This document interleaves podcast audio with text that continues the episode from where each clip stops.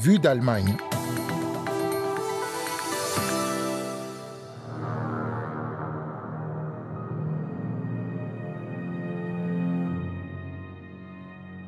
C'était il y a 30 ans. Des néo-nazis tuaient cinq femmes et fillettes d'origine turque à Zollingen dans l'ouest du pays. Un attentat d'extrême droite, un de plus dans les années 90. On revient sur cet événement aujourd'hui avec le témoignage notamment du frère des deux victimes. Et puis dans 5 minutes, dans la partie reportage de ce magazine, nous partons en Espagne. La sécheresse sévit sur place. Les débats sur la répartition de l'eau se multiplient. Hugo Flotat à au micro. Willkommen, soyez bienvenus dans Vue d'Allemagne.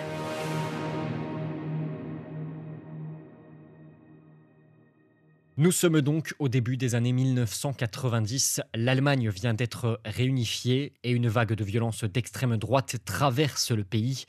Des néo-nazis n'hésitent pas à mettre le feu à des foyers de demandeurs d'asile ainsi que des habitations d'étrangers. Il faut dire que le droit d'asile fait alors l'objet de vives controverses dans le pays. Alors les extrémistes se déchaînent littéralement. En 1990, l'Angolais Amadeu Antonio est assassiné. En 1992, après celle d'Oyerswerda en 1991, des émeutes ont lieu à Rostock. Des centaines de personnes venues de toute l'Allemagne prennent d'assaut un quartier à la périphérie de la ville. S'en suivront plusieurs jours de violences extrêmes. Des événements qui marqueront l'Allemagne à jamais et sur lesquels vous retrouvez d'ailleurs sur notre site des numéros de Vue d'Allemagne diffusés sur ces sujets précis dans le passé. Mais la violence ne s'arrêtera pas là. En 1992, la semaine suivant les émeutes de Rostock, des dizaines de foyers pour demandeurs d'asile seront attaqués dans toute l'Allemagne à coups de pierres et de projectiles incendiaires. La même année, encore en 1992, une mère et sa fille perdront la vie à Mölln, dans le land de Schleswig-Holstein, après que des néo-nazis eurent lancé des engins incendiaires sur leur maison. Et un an plus tard, en mai 1993, il y a précisément 30 ans, Cinq femmes et jeunes filles d'origine turque mouraient à Zollingen dans l'incendie criminel par des néo-nazis de leur maison. Au total, entre 1990 et 1993, 58 personnes seront tuées par la violence d'extrême droite. DW. Alors 30 ans après l'incendie criminel de Zollingen, la DW est retournée sur place, là même où Ulia Gensch, 4 ans, Zaime Gensch, 9 ans, Gulustan Osturch, 12 ans, Atice Gensch, 18 ans, et Gursun Gensch, 27 ans, ont perdu la vie dans la nuit du 28 au 29 mai 1993, après que des néo-nazis aient donc mis le feu à la maison, laissant aussi des croix gammées sur leur passage. Des meurtres qui avaient provoqué la colère de la communauté turque, une nouvelle fois visée à l'époque. Des scènes d'émeutes avaient eu lieu dans les jours suivant l'incendie dans la région, vitrines de magasins cassées, manifestations bloquant l'aéroport de Cologne. Cela est resté un traumatisme malgré plusieurs années après les condamnations des incendiaires à des peines de prison. Et on retourne donc sur place aujourd'hui. À l'endroit où se trouvait autrefois la maison de la famille Gensch, cinq marronniers s'élèvent désormais vers le ciel. C'est ici, le 29 mai 1993, que les cinq jeunes filles et femmes sont mortes lorsque des criminels d'extrême droite ont donc mis le feu à la maison. Les marronniers qui s'y trouvent, plantés quelques années après les faits, sont aujourd'hui presque aussi hauts que l'habitation démolie après euh, l'incendie. Seules quatre marches de cave rappellent que des gens ont vécu ici. Elles sont envahies par l'herbe, les pissenlits et les fougères. On retrouve ici Chiat Gensch, le frère de Yulia et Saïmé, âgés de 9 et 4 ans à l'époque de leur assassinat. Donc, il s'engage aujourd'hui pour que cet acte reste dans les mémoires il est important de ne pas laisser ses victimes tomber dans l'oubli, insiste le jeune homme de 26 ans.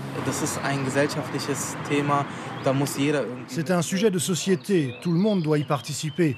En tant que parents, enseignants, collègues, amis, nous devons faire notre part et parler de cet acte.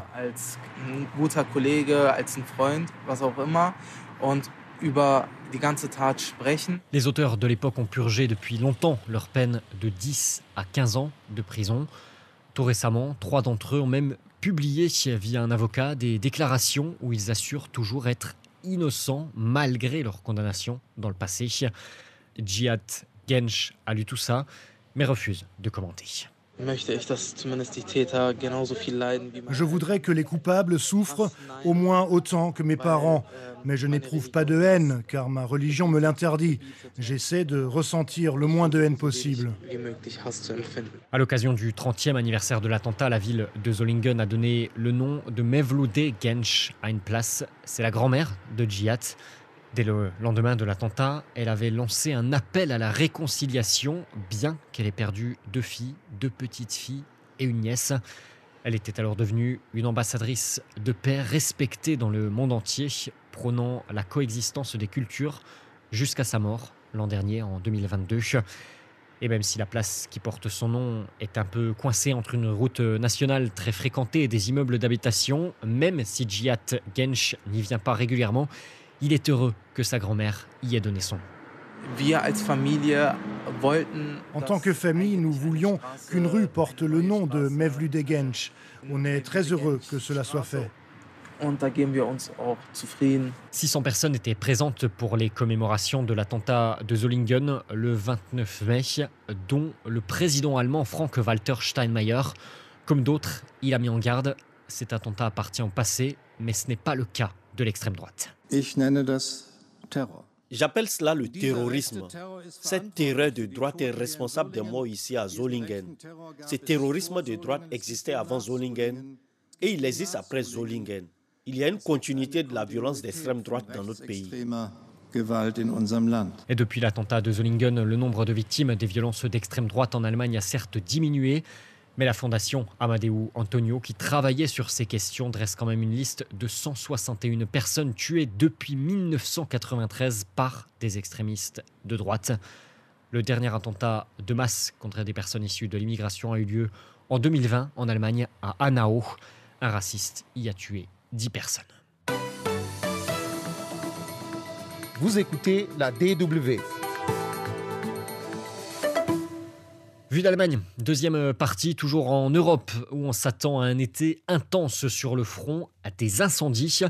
Les pompiers se préparent déjà activement face à la sécheresse qui touche déjà de nombreuses régions du continent. C'est le cas notamment de l'Espagne, pays le plus touché de toute l'Europe même. 80% des régions sont concernées par la sécheresse là-bas. C'est le cas notamment de l'Andalousie et de la Catalogne. La situation est critique, par exemple, dans la ville de Barcelone, où face à des nappes phréatiques qui se vident, on cherche des alternatives. On s'en prend aux touristes qui gaspillent aussi. La répartition de l'eau fait débat de plus en plus. À Barcelone, pour nous, reportage signé Henri de la des pelouses jaunies, des fontaines à sec et des panneaux qui demandent aux habitants d'économiser l'eau. Barcelone vit une sécheresse historique et les quelques pluies tombées ces derniers jours ne changent rien à une situation qualifiée de dramatique par le président catalan Pere Aragonès. Les réserves d'eau sont à 25% de leur capacité d'habitude à cette saison. C'est autour de 60%. Aujourd'hui, la sécheresse est le problème le plus grave de la Catalogne et le plus immédiat nous devons prendre conscience que nous ne sommes pas face à un épisode ponctuel qui dure quelques semaines ou quelques mois. Cette sécheresse, on ne peut pas l'observer comme les sécheresses précédentes, quand on se disait que des pluies abondantes allaient résoudre la situation. Ça, c'est terminé. Différentes mesures de restriction ont été prises. Elles sont euh, très douloureuses pour les agriculteurs qui doivent notamment réduire leur arrosage de 60%. Une bonne partie de la récolte est déjà perdue. Alors puisque l'eau n'est plus une ressource infinie, comme on en avait ici l'impression, on cherche des alternatives. Euh, Barcelone dispose déjà de la plus grande usine de dessalement d'eau de mer d'Europe. Mais bientôt, l'eau contaminée euh, du fleuve Bessos, qui longe la capitale catalane, sera potabilisée. Une station d'épuration dirigée par Ruben Ruiz d'Aigües de Barcelona est en cours de construction. Ici, dans le Bezos, l'origine de la pollution est très variée. On a un peu de tout en petite quantité. Alors la seule technologie qui permet de tout éliminer, c'est l'osmose inverse. On reminéralise ensuite pour que l'eau soit apte à la consommation humaine. On le fait ici et quand elle sort d'ici, l'eau est parfaitement potable et respecte la réglementation espagnole. D'ici décembre prochain, l'usine produira 860 litres d'eau par seconde, mais ce processus a un coût pour l'environnement. Si on veut de l'eau, on n'a pas le choix. C'est un traitement intensif qui implique une dépense énergétique. Alors oui, ça a un coût pour l'environnement, mais pas autant que le dessalement. La Catalogne, comme le reste de l'Espagne, veut également accélérer la réutilisation des eaux usées. Aujourd'hui, 10% de ces eaux sont recyclées dans la région. Le président catalan aimerait doubler ce chiffre d'ici 5 ans. L'eau recyclée est une réalité. Nous l'utilisons actuellement et nous l'utiliserons de plus en plus à l'avenir. Le manque d'eau nous oblige à faire de profonds changements. La réutilisation des eaux usées va donc devenir quelque chose de normal. Pour les associations qui défendent l'environnement, ces mesures vont dans le bon sens, mais elles ne s'attaquent pas à l'un des problèmes de Barcelone, la surconsommation d'eau. L'un des secteurs très gourmands en eau, c'est le tourisme, une activité qui représente 14% du PIB de la ville. Dante Macho est porte-parole du collectif Aigua Vida. Sur